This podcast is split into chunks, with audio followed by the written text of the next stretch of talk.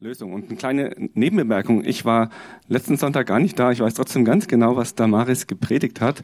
Denn es gibt einen tollen Podcast, bei dem man sehr schnell, wenn man mal nicht da war, auch äh, den tollen Impuls noch nachträglich sich äh, abholen kann. Da vielleicht nochmal einen kurzen Applaus an unser tolles Podcast-Team,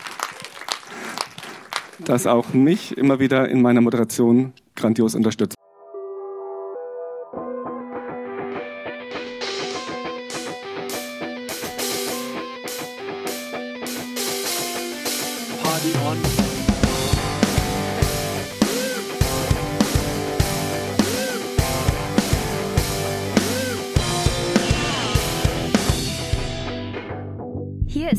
Podcast der Jungen Kirche Berlin-Treptow. Wir wünschen dir eine spannende und ermutigende Begegnung mit Gott.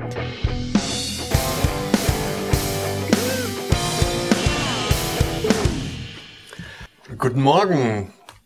Ähm, schön, dass ihr da seid, schön, dass du da bist. Ähm, wir starten mit einer neuen Predigtserie, fühle ich nicht, ehrlicher Glauben.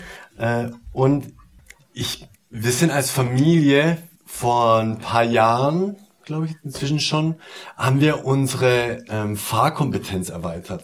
Und zwar haben wir uns einen Roller zugelegt, so einen Motorroller, so eine richtige, vor im letzten Jahrtausend gebaute, äh, stinkende Dreckschleuder. Kann nicht anders sagen, aber im Stadtverkehr ist einfach großartig, wenn man zu faul ist zum Fahrradfahren und äh, zu Umweltboost fürs Auto oder so, ja. Großartig. Roller, so eine Piaggio, so ein Italiener-Ding, äh, war über Jahrzehnte unser Traum. Ah, das kann man nochmal wegmachen. Und äh, auf jeden Fall ist das, wie das mit so alten Dingern ist, ähm, das, das ist richtig cool, aber das ist jetzt, der hat keinen Sportauspuff. Ja, aber äh, wieso wir ein, ein Jahr damit gefahren sind, glaube ich, war es, hat der Geräusche entwickelt, die waren ein bisschen wie Sportauspuff.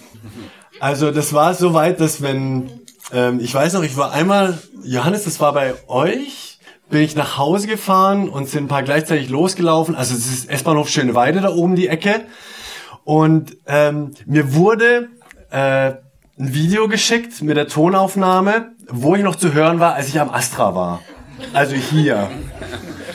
äh, also war ein richtiger Sportauspuff, war klar, Auspuff hat ein Loch, muss repariert werden. Und jetzt, boah, ich finde das ich habe keine Ahnung davon, dachte, hey, ich, ich google einfach Quickfix-Lösung kaputter Auspuff. Und was rauskam, seht ihr da. Äh, da gibt's so, so äh, Zeug, das man rummachen kann und das wird dann irgendwie hart, so eine Pampe und Faser und dann ist das dicht und dann ist das wieder leise. Für etwa drei Tage. Und dann war das wieder laut. Äh, aber jetzt mit dem Dings, ich habe es drei, vier Mal gemacht und dann war klar, okay, muss neuer Auspuff her. Warum erzähle ich euch das? Äh, was, was mit unserem Moped stimmt, mit unserem Roller, stimmt, glaube ich, auch mit unserem Glauben. Es gibt manchmal äh, Entwicklungen, die machen laute Geräusche. Und wir merken, da, das läuft nicht richtig rund im Glauben. Also mit unserer Gottesbeziehung, mit dem, wie wir die Welt sehen und, und Gott sehen und so weiter. Und es gibt dann verschiedene Möglichkeiten, daran zu gehen. Es gibt Quickfix-Lösungen, eine schnelle Antwort, eine platte Antwort, die irgendwie so den, das, das Lauteste dämpft aber meistens, ich sage nur meistens, nicht die nachhaltige Veränderung bringen. Dass dein Glaubensmoped gut nutzbar ist, auch auf die kommende Zeit hin. Was wir mit der äh, Predigtserie machen wollen, ist uns drei Themen zu stellen, äh, die, die so, ich glaube, immer wieder im, im Leben von Menschen, im Leben von Christen so Lehrmacher sein können und dieses, hey Gott, wie, wie gehen wir damit um? Und es meistens keine Quickfix-Lösungen gibt. Und wir versuchen das, und ich sage es wirklich hier, wir versuchen das, uns den Themen zu stellen, ohne schnelle Quickfix-Antworten zu geben. Unser Anliegen ist, einen Raum zu schaffen, dass wir als Gemeinschaft uns diesen Themen stellen und miteinander auf Entdeckungsreise gehen, wie tragfähige Antworten entstehen können. Weil ich glaube, die gibt es, aber ich glaube auch, die können bei unterschiedlichen Menschen unterschiedlich aussehen. Und deswegen ist diese Einladung, die nächsten drei Predigten äh, nicht einfach nur zu hören, sondern die mitzunehmen in eure Woche, in eure Kleingruppen und, und drüber super gern kontrovers zu diskutieren, weiterzudenken. Und manche Themen werden dich vielleicht gar nicht berühren, dann sei, sitz gechillt hier und genieß den Lobpreis davor und danach. Und andere gehen dir vielleicht ganz nah und dann die Einladung, lass sie nah an dich rangehen und, und geh mit auf Entdeckungsreise und, und trag mit dazu bei, nach den Gottesdiensten, in den kleinen Gruppen, in deiner Woche, wo auch immer. Ähm, genau. Als kleinen Überblick, wir haben nächste Woche äh, geht's um, um das Thema, da haben wir einen, einen Freund aus den USA da, Junior Ziegler, ähm, da geht's um, äh, wie gehe ich mit meinen, wie gehe ich mit Angstzuständen um? Gott, kann das überhaupt sein? Also Anxiety, für die, die Englisch können. Ähm, weil der auf Englisch predigen wird, aber wir werden es übersetzen. Ja, so. Äh, und die Woche danach wird Damaris sich dem stellen, ähm, hey Gott, warum erhörst du meine Gebete nicht? Und äh, ich habe diese Woche abgekriegt, Gott, warum kriege ich meine Sünden nicht in den Griff?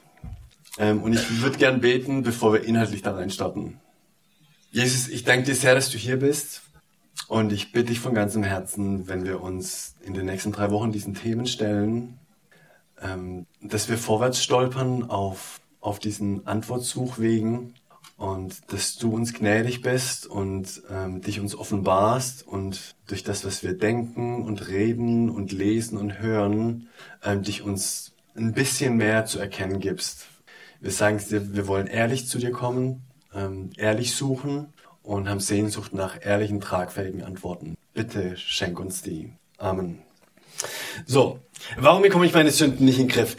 Das christliche Versprechen äh, ist ja manchmal so, Jesus erlöst dich von Schuld, Verletzungen, negativen Mustern, allem, was es so gibt und äh, wendet dein Leben zum Guten hin.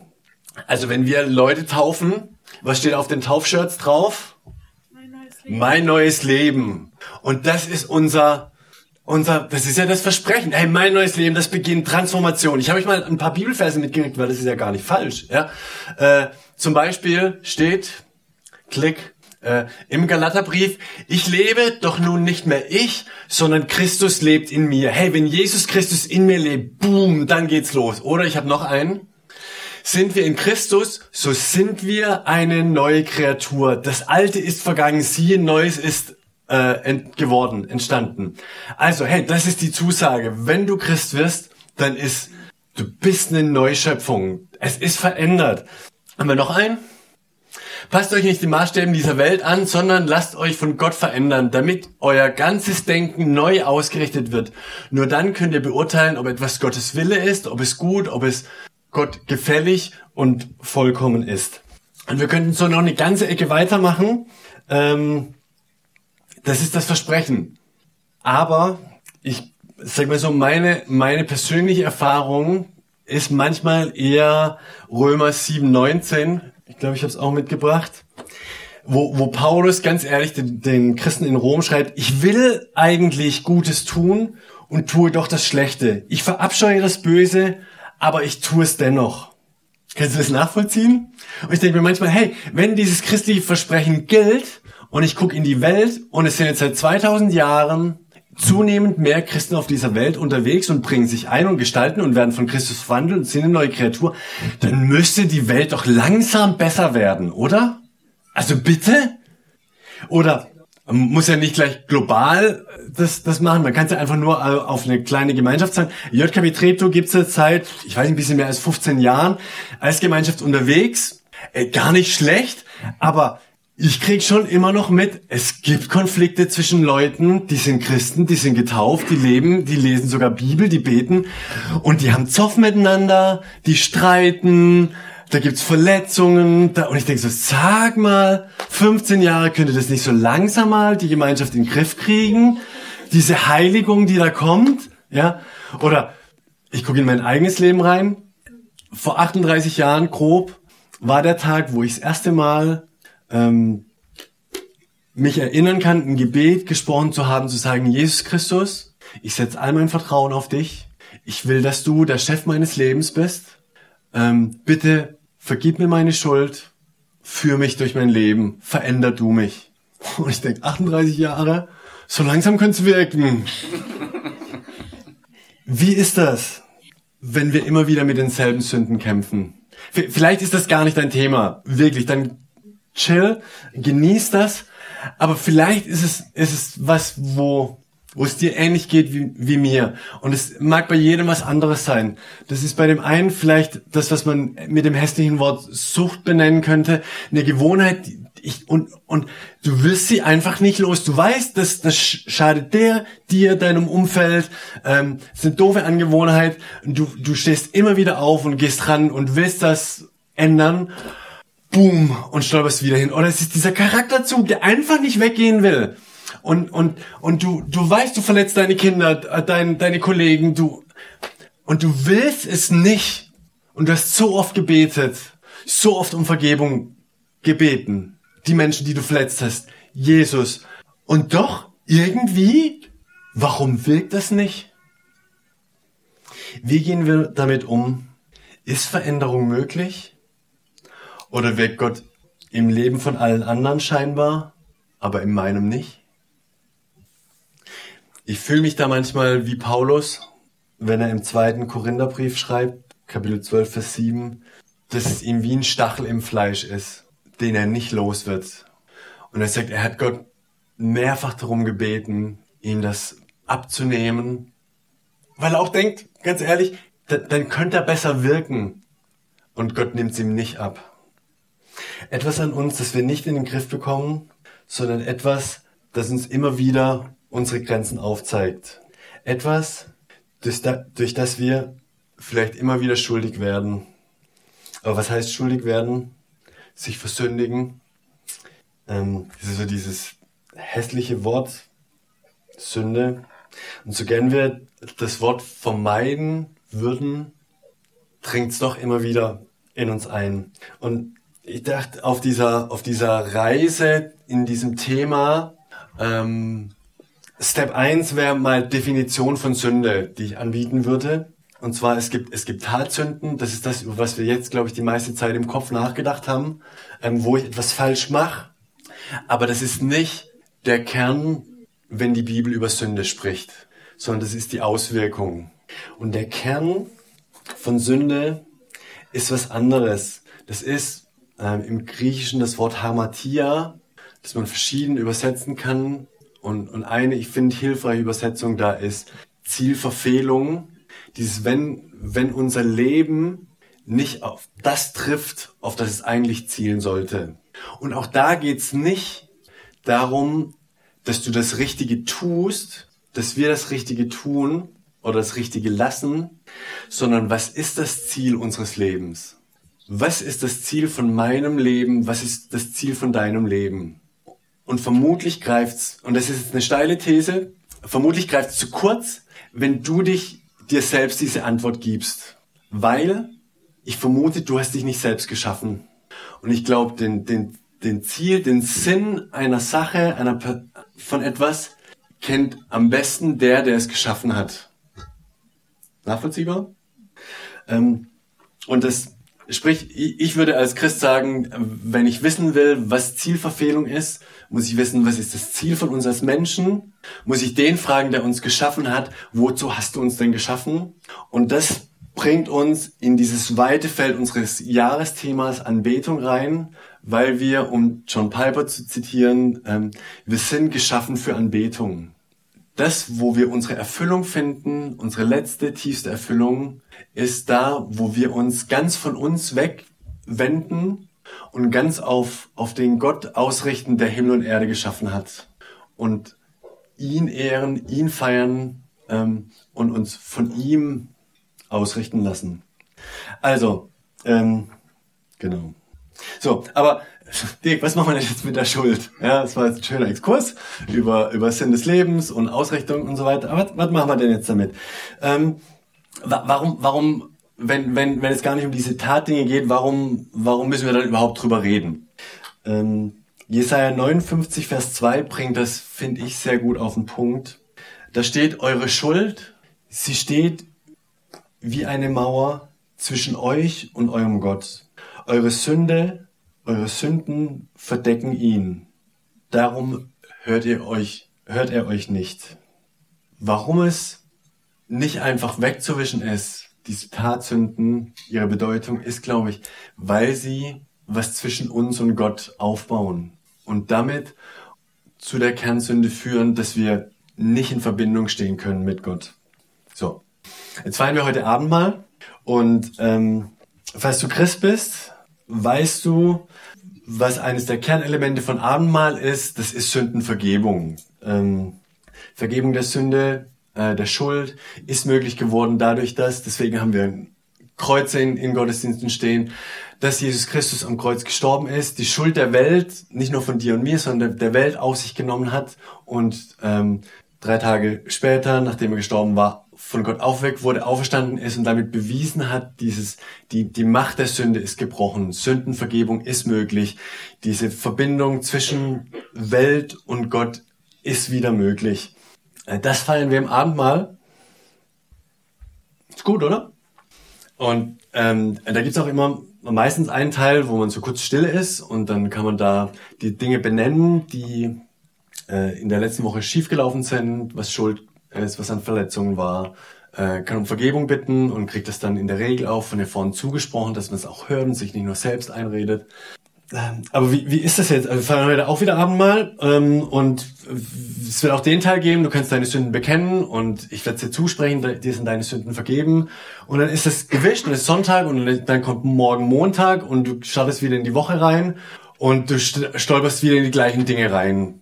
Und äh, hält, aber ist gar kein Problem. Erster Monat im, nee, erster Sonntag im Monat feiern wir Abendmahl, sammeln einfach an und in einem Monat wieder hier machen wieder klar Chef und dann das kann es ja nicht sein, oder? Also klar, sagen dann die, die cleveren, die, man, man kann ja nicht nur im Abendmahl äh, Sündenvergebung bekommen. Stimmt, richtig, genau. Wenn, wenn was ist, bitte sofort um Vergebung, ist viel cleverer, viel besser. Ähm, aber, aber wie, wie können wir da eine Entwicklung hinkriegen vielleicht auch? Oder geht's da gar nicht drum? Wie können wir mit Sünden umgehen? Warum? Wie können wir sie in den Griff bekommen? Und ich habe in der Kirchengeschichte geguckt und ich habe eine total coole Lösung gefunden, die ich euch mal einfach so zum Denken geben will. Äh, und zwar, meine Empfehlung wäre, aber das ist nur eine Option für alle, die noch nicht getauft sind, sorry. Taufe erst auf dem Sterbebett. War im Mittelalter total en vogue, äh, weil das die Überzeugung war, man, man, man kann in der Taufe bekommt man die Sünden vergeben und dann ähm, ist man clean. Aber dann sollte man auch clean bleiben. Und deswegen möglichst spät. Ja? Und dann ist das Fegefeuer nicht so lang danach. Äh, wollte euch einfach mal der Vollständigkeit halber genannt werden für Quickfix-Lösungen. Das ist eher so Endgame. Ähm, vielleicht ist das was für den einen oder anderen. Ähm, wir werden im Leitungsteam theologische Grundfragen noch klären. Ach, das ist crazy, ja. Oder äh, so eine andere äh, schnelle Lösung könnte sein, ich habe das da hinten auch schon Zungen gehört, als ich gesagt habe, hey, könnte die Welt nicht besser werden, jetzt so langsam nach 2000 Jahren mit Christen? Es gibt ein großartiges Buch ähm, von Alwin Schmidt, wie das Christentum die Welt veränderte. Der sagt, hey, die, die Welt ist besser geworden in den letzten 2000 Jahren. Ja, kann sein, aber bringt das den Frieden in, in diese Zerrissenheit unserer Zeit rein? in, in dein Leben, in dein Ringen. Ähm, hilft uns das mit diesem Stachel im Fleisch umzugehen in unserem eigenen Leben? Ich finde nur sehr bedingt, für mich persönlich. Deswegen möchte ich, ähm, worum geht es im christlichen Glauben nicht? Es geht nicht darum, dass dir versprochen wird, dein Leben wird besser. Es geht nicht darum, dass dir versprochen wird, wenn du dich taufen lässt, wird dein Leben problemlos werden. Du wirst besser aussehen. Du wirst erfolgreicher werden. Krankheit wird dich meiden und all das. Um das mal ganz klar zu sagen, darum geht's nicht im christlichen Glauben. Es bedeutet nicht, dass sich alles zum Besseren entwickelt. Scheibe. Echt nicht, Dirk?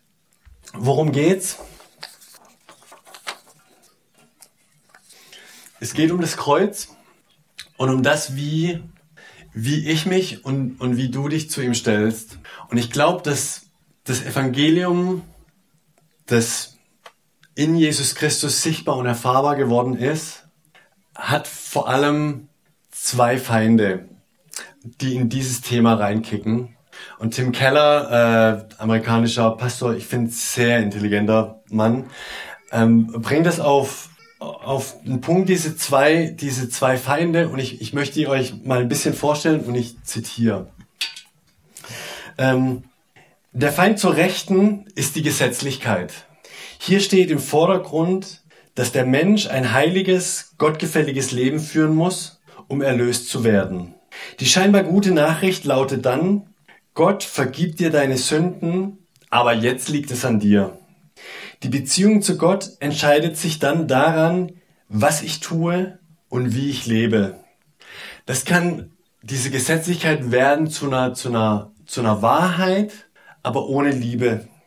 Die einen stellen selbstgerecht und stolz ihre geistlichen, geistliche Hingabe zur Schau, andere heucheln lediglich, lediglich nach außen hin Frömmigkeit, ohne im Herzen verändert zu werden. Während wieder andere ständig bedrückt um ihr Versagen und ihre scheinbare Minderwertigkeit kreisen, weil sie Gottes Ansprüchen nicht genügen. Das ist eines der Feinde des Evangeliums. Zur Linken sagt Tim Keller, der Feind zur Linken ist der Relativismus. Hier wird die Meinung vertreten, dass ein heiliges, an Gottes Geboten orientiertes Leben gar nicht nötig sei, weil Gott jeden Menschen so liebt und annimmt, wie er ist.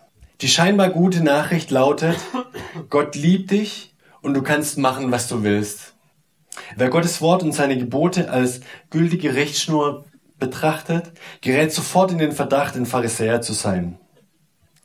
Was da entsteht, ist religiöse Selbstverwirklichung, die Haltung, ich bin okay, wie ich bin, überlagert Gottes eigentliche Zielsetzung durch die Kraft des Heiligen Geistes, Menschen zu verändern. Oder für Bonhoeffer ist das das, was er billige Gnade nennt. Eine billige Gnade ohne Nachfolge. Bei diesem Thema, wie kriege ich meine Sünden in den Griff, bitte ich euch, bei allem, wo ihr auf Entdeckung, auf Ringenreise, auf Vorwärtsstolpernreise seid, nicht in die Falle einer dieser beiden Feinde zu tappen. Nicht zu sagen, ich muss das schaffen. Weil es, das ist dich nicht an den Punkt bringt zu sagen, entweder ich werde fake und tu so, als ob ich es im Griff hätte, oder ich versinke in Minderwertigkeit und traue mich nicht mehr zu meinem Jesus zu kommen, oder ich werde arrogant, weil ich es halt geil endlich mal einen Monat im Griff hatte.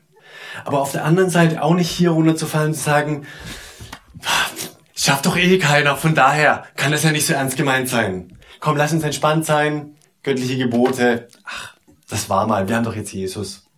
Sondern lass uns ringen mit diesem Mittelweg.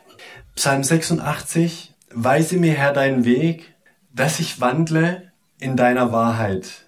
Erhalte mein Herz bei dem, deinen, bei dem einen, dass ich deinen Namen fürchte.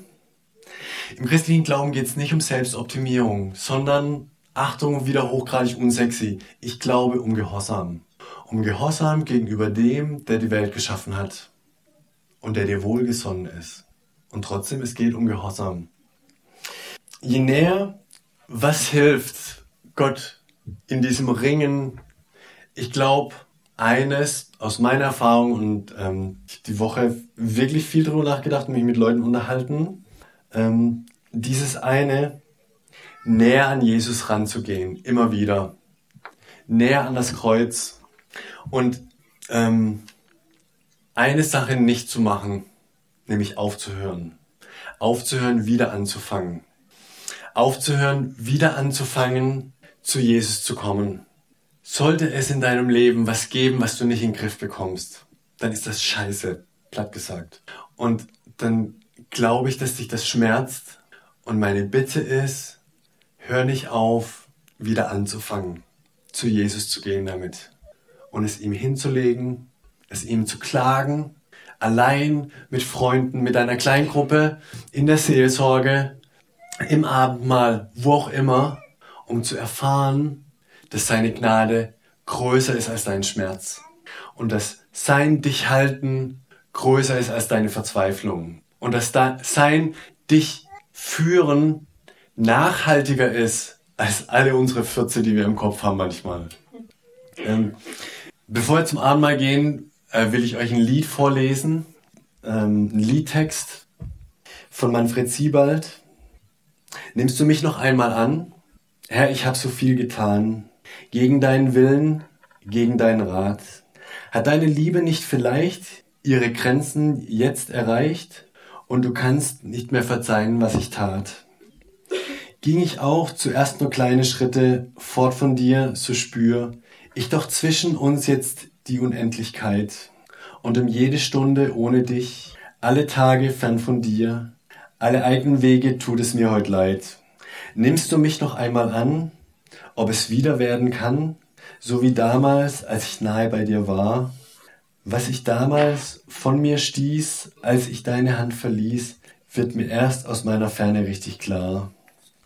Nimmst du mich noch einmal an? Herr, ich halte mich daran. Ich darf kommen und du stößt mich nicht hinaus. Meine Flucht ist nun vorbei, ich gehöre dir wieder neu.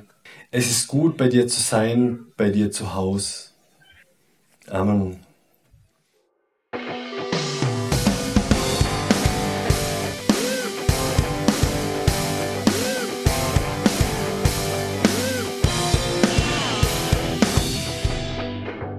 Dass du diesmal dabei warst.